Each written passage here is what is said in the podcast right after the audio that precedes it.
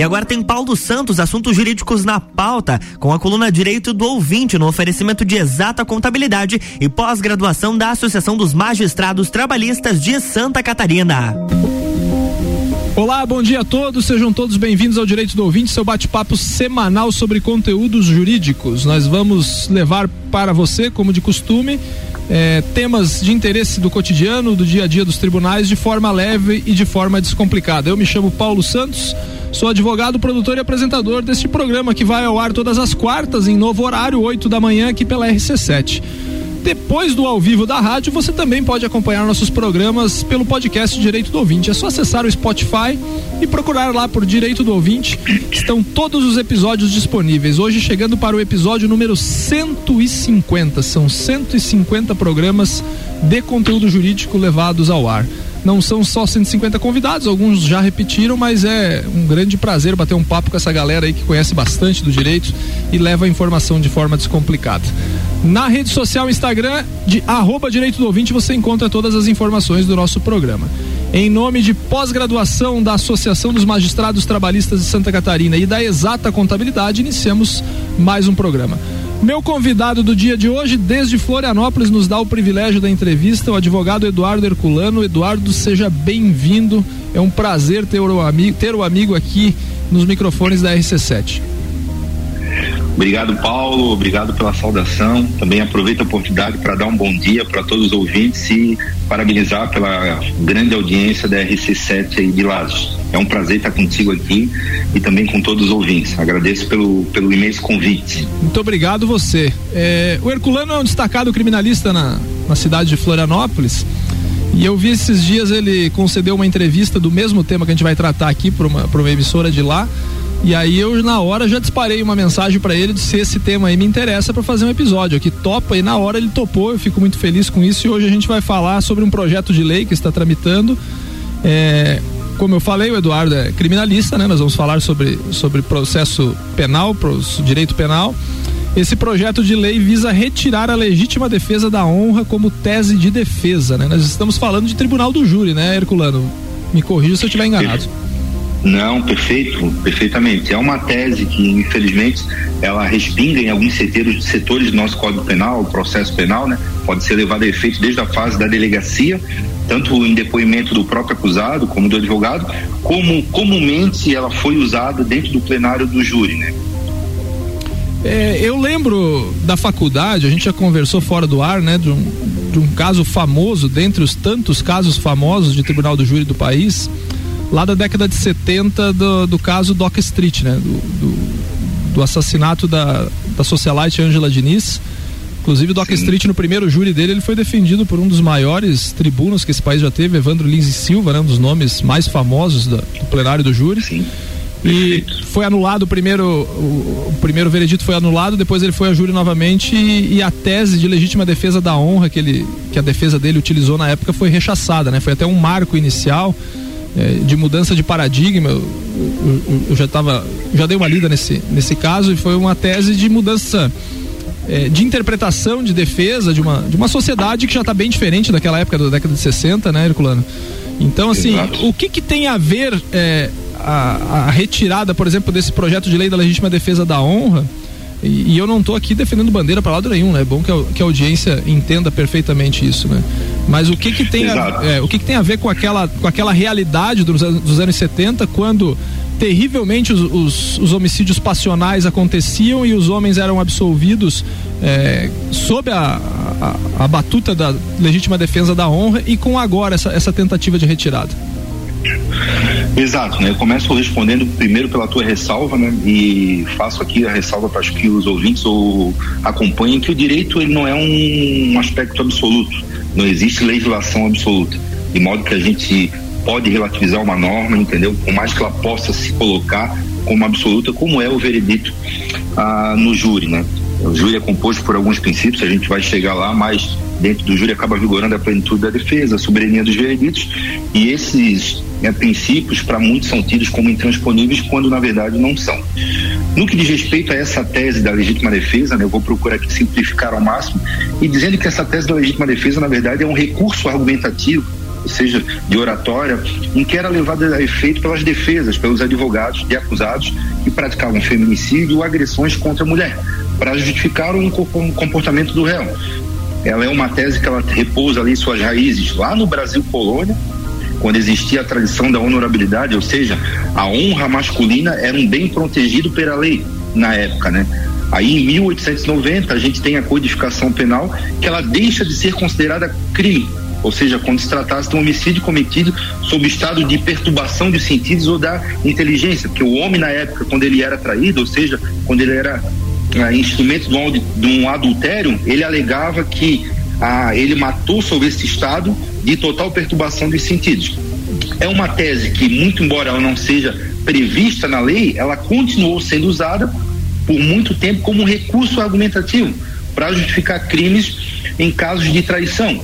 E aqui eu exemplifico até para o ouvinte que, como é uma tese antiga, que, como eu disse, remonta ao Brasil colônia, a época o corpo de jurados, o tribunal do júri, ele era formado só por só homens. por homens, verdade, verdade. Então pensem comigo aqui a repercussão, o reflexo negativo que essa tese poderia ter na mãos de homens e com todos os costumes inerentes aos períodos que eram períodos marcados pelo machismo, pelo patriarcado, que ainda assim hoje a gente dispensa realmente suas consequências, né?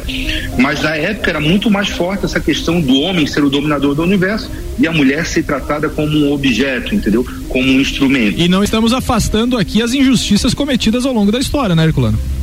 Não, exato, né? É. Aqui a gente mais traz uma ponderação, porque o direito é, não é uma ciência exata e, pelo contrário, ele encontra uma série de situações que vão ser relativizadas. Então, realmente cabe a gente analisar, debater, dialogar, porque só assim a gente consegue chegar realmente a um patamar ao ponto de estabelecer o que é devido, o que é justo. Certo, perfeito. Bom, é, é, essa origem da tese da legítima defesa da honra você já trouxe aí, então remonta ah, ao Brasil colônia, ao Brasil império, né? Depois é, veio, veio essa evolução. Então nós tivemos aí, daí, e daí com o exemplo que eu dei do caso do Dock Street aí, que é dos anos 70, né? Final dos anos 70, se não me engano, o julgamento definitivo do, do, do Dock Street foi início dos anos 80, então nós temos aí 100 anos de aplicação dessa tese, né? Bom, é, essa, esse julgamento famoso da socialite Angela Diniz marcou o fim, o rompimento, né, da, do uso desse uso que o Herculano trouxe como exemplo lá do Brasil Império, né, em que, em que se protegia a honra. É, me perdoe até a expressão, Herculano. Como se sempre fosse culpa da mulher, né? O absurdo de que como sempre, sempre fosse culpa da mulher. E aí, é, o rompimento dessa, dessa tese de aceitação não quer dizer que ela nunca mais foi acatada pelo tribunal do júri, né? Exato, né? A, a, tese, como eu falei, ela não tinha previsão legal, ou seja, ela não estava dentro do nosso ordenamento jurídico, mas isso não significou que ela deixasse de ser usada, pelo contrário, principalmente a depender do local, entendeu? É, do país, da cidade, entendeu? É, com uma questão inferior de cultura, em que era cercado pelo machismo, entendeu? Sim, o sim. advogado o advogado inevitavelmente acabava tendo essas percepções e acabava realmente usando. E a tese, ela ainda é usada, muito embora ah, existe realmente um percentual extremamente diminuto do uso dessa tese, né? Ela tem uma série de complicações. E traduzindo hoje para os dias atuais, a gente tem ah, um julgamento do STF que declara a inconstitucionalidade dessa lei e a gente também tem um projeto de lei, como tu bem citaste, que é o número 2325 de 2021, da autoria da senadora Zenaide, em que ela busca o quê? Ela busca extinguir o uso dessa tese em casos de crimes de violência doméstica contra a mulher ou feminicídio. E também ela, ela vai além nesse projeto de lei. Ela busca extirpar as circunstâncias atenuantes e redutoras de penas relacionadas à violenta emoção, que está prevista no Código Penal, e de relevante valor moral ou social, para vedar o uso dessas circunstâncias a título de legítima defesa da honra como argumento de absolvição do plenário do Tribunal do Júri. Entendido, entendido. E qual. Pode, pode falar, pode continuar, desculpa, desculpa te cortar, pode Sim. continuar. E aí o, o, que que acontece, né? Não se ouvida realmente a, a preocupação da tese, porque infelizmente o Brasil é assolado por um número vertiginoso de violência doméstica e de feminicídios contra a mulher. A gente está, eu não tenho os números aqui exatos, mas a gente está entre os primeiros países de violência doméstica, de feminicídio contra a mulher. E a tese, no meu entendimento, realmente é uma tese abjeta, é uma tese retrógrada, que realmente ela não acompanhou toda a evolução civilizatória que a gente tem, a sociedade acaba por contemplar, por mudar todas as relações e conflitos sociais. Sim. De modo que o direito, o direito também aparece nesse caso como instrumento de pacificação dos conflitos e ele tem de acompanhar essa evolução civilizatória. Por isso, realmente, a preocupação do STF. Entendi. O que acontece com o STF, o STF não pode proceder a um ativismo judicial e também nem legislar de forma inconsequente. Ah, eu concordo que a tese é abjeta, ponto de vista ah, de um salvo-conduto a fim de legitimar realmente um crime contra a mulher, tendo em vista todo o número vertiginoso de violência doméstica e de feminicídios contra a mulher. Agora, a tese em si, ela não traz solução prática o julgamento do STF em si, até o projeto de lei, ela não traz soluções práticas para o julgamento em plenário do júri. É isso, que, é, isso, é, é isso, que, eu ia dizer, não vai diminuir a violência contra a mulher, né? É, o simples fato de não poder utilizá-la em plenário do júri, né? Se, se fosse a Sim. solução, é, se fosse a solução, a poção mágica para acabar com a violência, a violência doméstica, a violência contra a mulher, tudo bem, seria é, razoável, mas agora pensar que isso seria muito muita filosofia, né? Pensar que isso aí vai melhorar as condições, não, né? E é, eu penso que o Pode falar. É, eu penso que o STF andou bem, realmente. Eu dei um, fiz uma leitura atenta a, aos votos do julgamento, né? Eu penso que andou bem em declarar inconstitucionalidade. Sim. Entendeu? Porque sim. realmente não tem previsão legal, a honra realmente não está codificada e, sobretudo, ela acaba saindo num critério legal da própria legítima defesa. A legítima defesa é prevista no Código Penal, no artigo 25, ela traz os seus critérios legais, né? De a gente impedir uma injusta, atu, uma injusta agressão que seja atual ou iminente com os meios necessários. E aí a legítima defesa da honra ela foge totalmente desses critérios legais. Então isso por si só realmente já enseja uma declaração de inconstitucionalidade. Certo. O que ocorre é que se não se traduziu agora os efeitos práticos dessa inconstitucionalidade, porque ser inconstitucional é uma coisa, agora não permitir que o advogado use a tese, eu acho um campo perigoso. Porque daí viola, Porque... viola outro princípio constitucional, né? Que é o princípio da ampla defesa do artigo 5 né? Exato, e o, o, princípio da plenitude de defesa, ele é uma pedra angular no júri. Ele é uma pedra angular no júri. Entendido. Estamos batendo um papo aqui com Eduardo Herculano, advogado criminalista que nos concede entrevista desde Florianópolis. Estamos falando aqui sobre o projeto de lei que visa retirar a legítima defesa da honra como tese de defesa do Tribunal do Júri. Vamos para um rápido intervalo e voltamos já já. Não sai daí um minutinho só. RC7842, estamos na coluna Direito do Ouvinte aqui no Jornal da Manhã, com oferecimento de exata contabilidade, qualidade na prestação de serviços contábeis. Contatos pelo 32238880 ou exatacontadores.com.br e pós-graduação da Associação dos Magistrados Trabalhistas de Santa Catarina. Jornal da Manhã.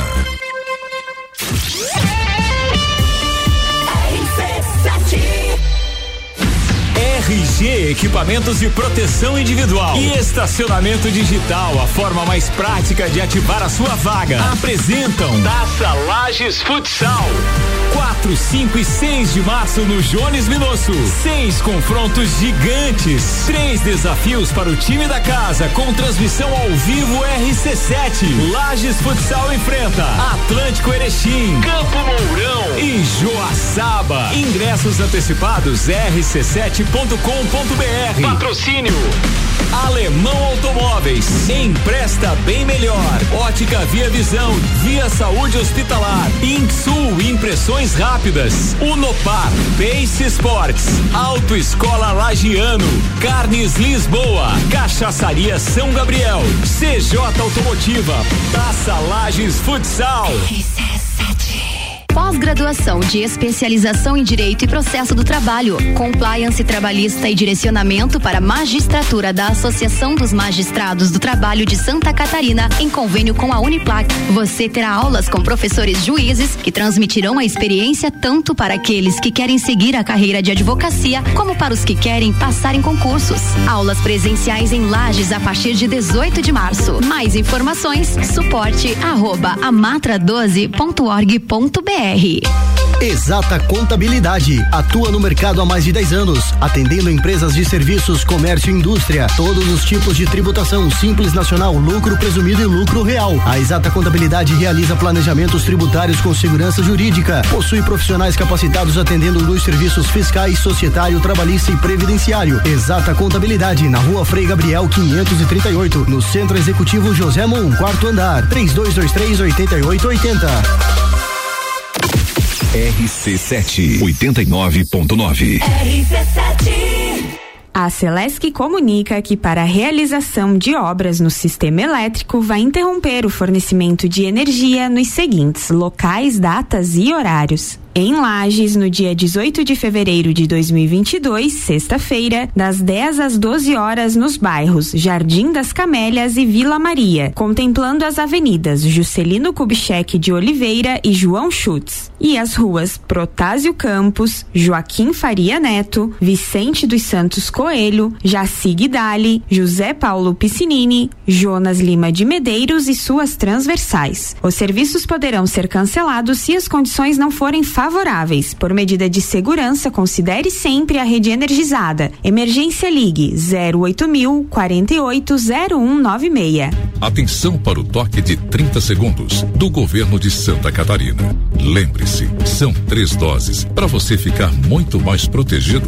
contra o coronavírus. Confira no cartão se você já chegou ao período recomendado e retorne ao posto para tomar a terceira dose. São mais de 1,2 milhão de doses de reforço nos braços dos catarinenses. E você, já conferiu quando será a sua vez?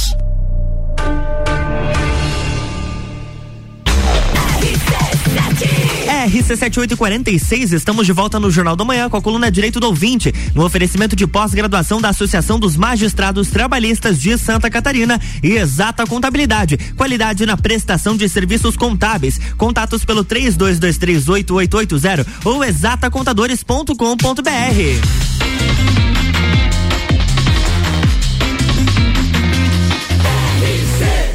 A número 1 um no seu rádio tem 95% de aprovação.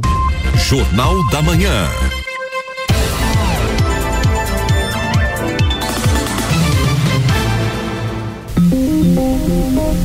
Estamos de volta com Direitos do Ouvinte, seu bate-papo semanal sobre conteúdo jurídico. Entrevisto no dia de hoje o advogado criminalista Eduardo Herculano, que desde Florianópolis nos concede uma entrevista. Estamos falando hoje aqui, basicamente, resumindo tudo sobre Tribunal do Júri e legítima defesa da honra. No primeiro bloco, ele fez uma, uma apresentação aqui é, em até em caráter temporal, né? Remetemos lá ao tempo do Brasil Império, de como era aplicada a legítima defesa da honra. É, eu até falei que nós não estamos tomando partido para lado nenhum, falei que é, por mais abjeta que, nas palavras do Eduardo, por mais abjeta que seja a tese, retirá-la da possibilidade do advogado utilizar talvez viole os princípios constitucionais e princípios que existem no Código de Processo Penal da defesa, né? Que a defesa é sagrada em todos os, os, os seus pressupostos, ninguém pode ser condenado sem uma ampla defesa. E aí agora vamos passar um pouco mais para alguma coisa, talvez até mais técnica, para o Eduardo explicar algumas questões aí, né? Eduardo, quesitação genérica do júri e reconhecimento de critérios extralegais. Vamos dar uma, uma, uma, uma abordada nesse ponto agora. Obrigado, Paulo. Novamente aproveito para te cumprimentar, agradecer o convite e também estender é, todo o, o, clamor e também a audiência que a rádio tem na RSC lá para todos os ouvintes. É, vou procurar aqui ser o mais claro possível. A gente sabe quando entra um pouco em critério legal, o ouvinte que não tem familiaridade Sim. com o direito, ele pode me estranhar.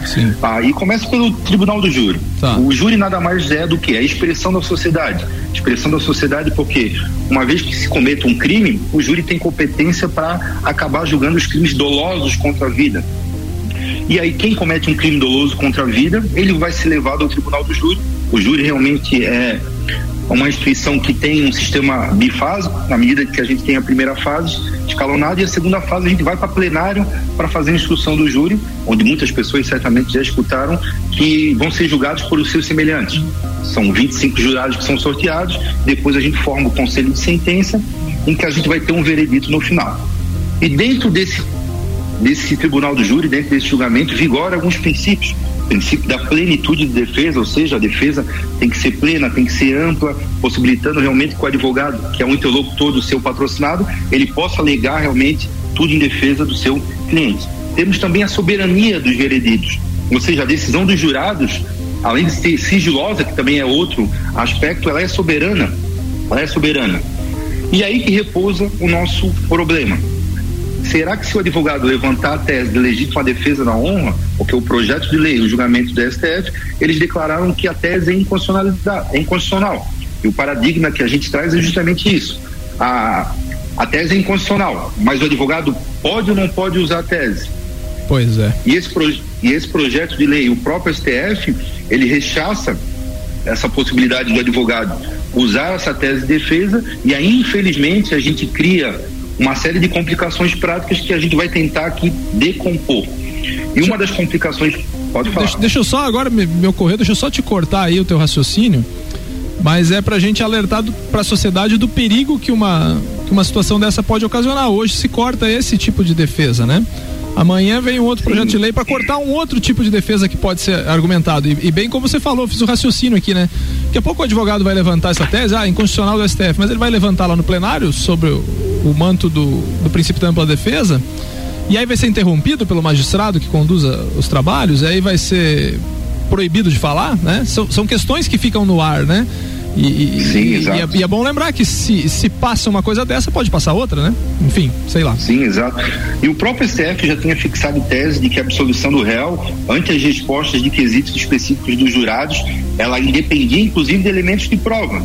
Ou seja, a matéria, o julgamento ficava realmente considerado como convicto dos jurados, independentemente dos elementos de prova.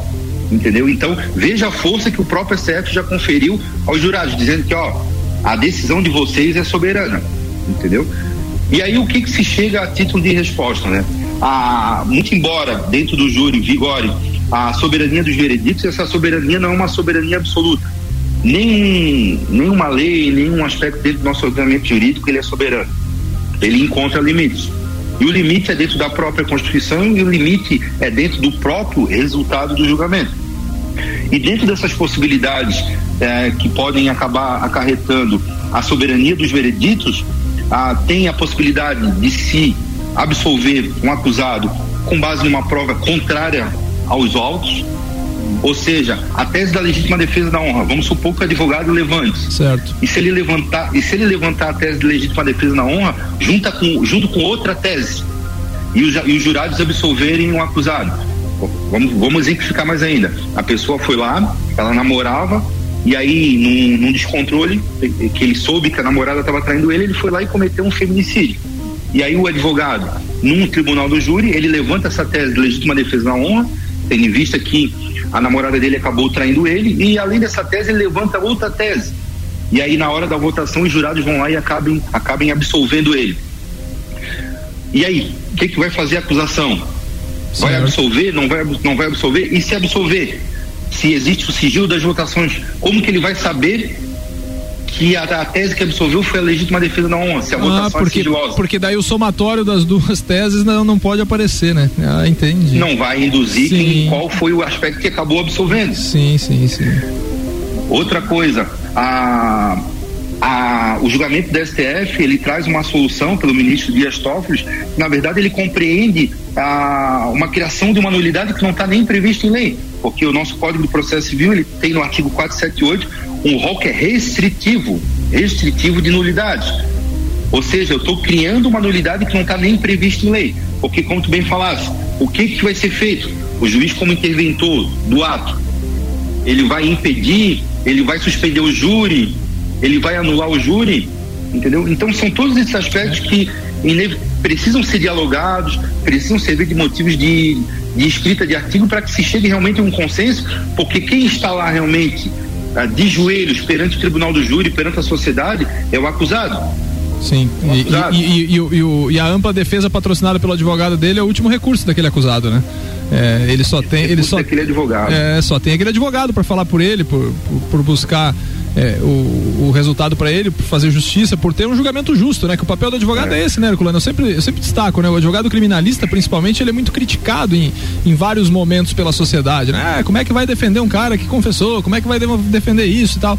Não é. O, o que o advogado tá ali, o advogado não toma partido. O advogado tá ali fazendo o papel dele, querendo apenas que o cliente, o, o a pessoa que o constituiu tenha um julgamento justo, né? Que dentro dos limites Exato. da lei e que, não se, e que não seja violado nenhum dos direitos dele que a Constituição prevê, né?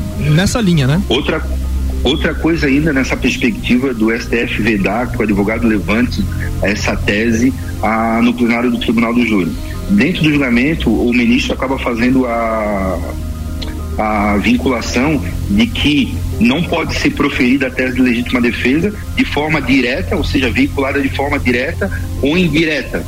Aí eu faço, deixo um questionamento no ar, né? Como seria possível a defesa trabalhar de forma acessória como por exemplo, levantando a tese de, de violenta emoção sem o tangencial uma nulidade, entendeu? Sim. Sendo que a emoção e, e a passionalidade são justamente a, uma discussão própria do tribunal do júri, entendeu?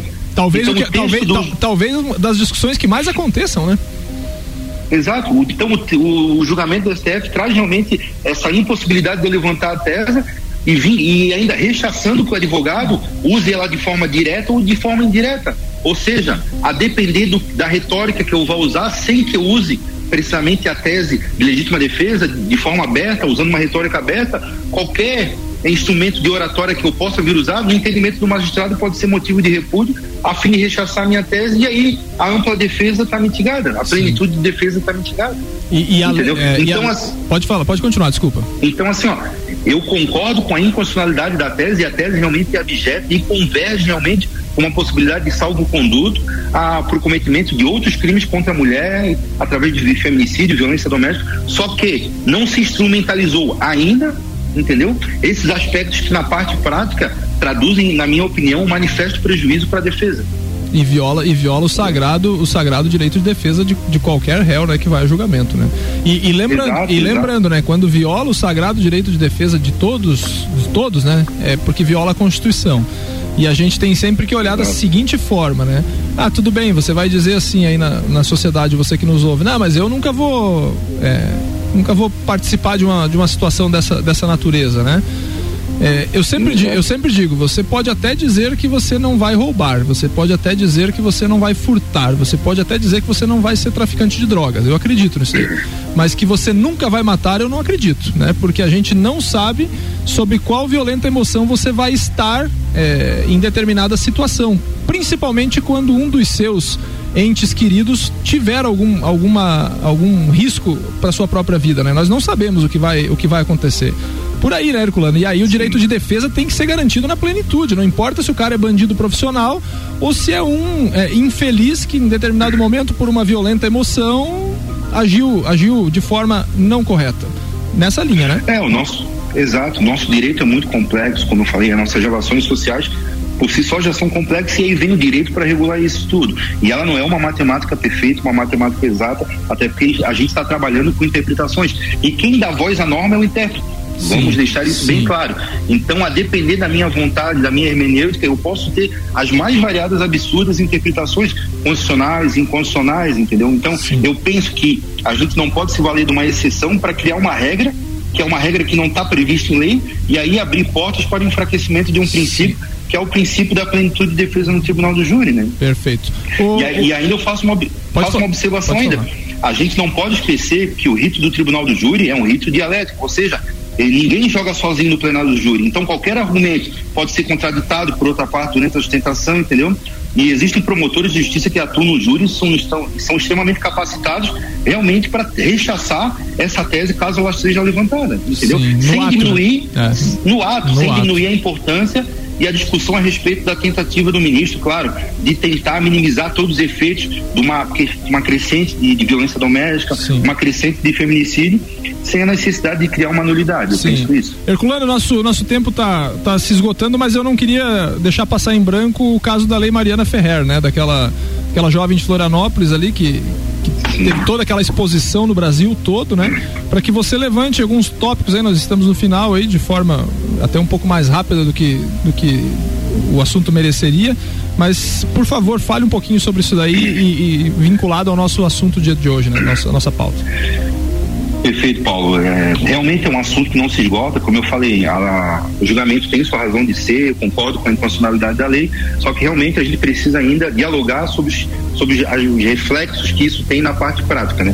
E aí tu trouxesse um assunto, que é a lei que foi criada recentemente, que é a lei Mariana Ferrer, né? Não vou adentrar aqui nas especificidades, mas foi um caso que ganhou a repercussão nacional, que foi realmente uma, um caso que averigou um estupro na, em Florianópolis aqui em Jurerê Internacional.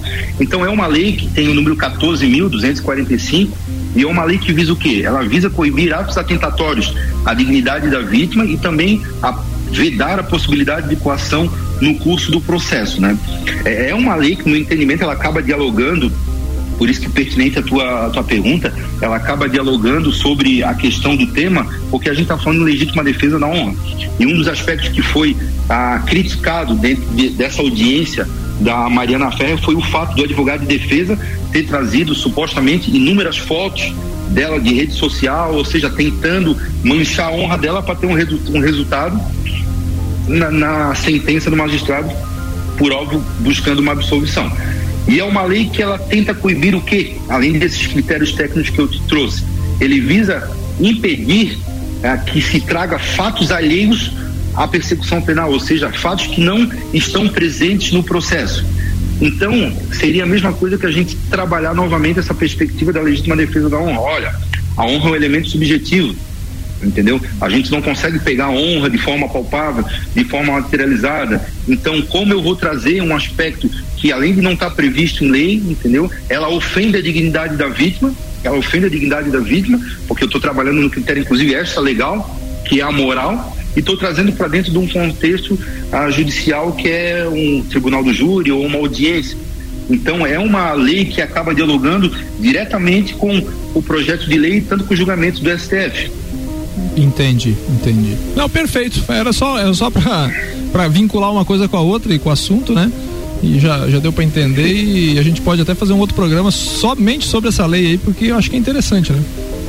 Não, é interessante. É. Inclusive, estou tô, tô escrevendo um artigo sobre essa lei, é bastante interessante. Tá porque ela, ela traz claro, tem suas, seus pontos positivos, e um dos pontos positivos é falar o óbvio e até replicar a, artigos de lei que já acabam contemplando essa matéria. Certo. Porque existe, existe previsão legal, inclusive, para se trabalhar a honra até no caso que a gente estava falando no projeto de lei da questão da legítima defesa na honra.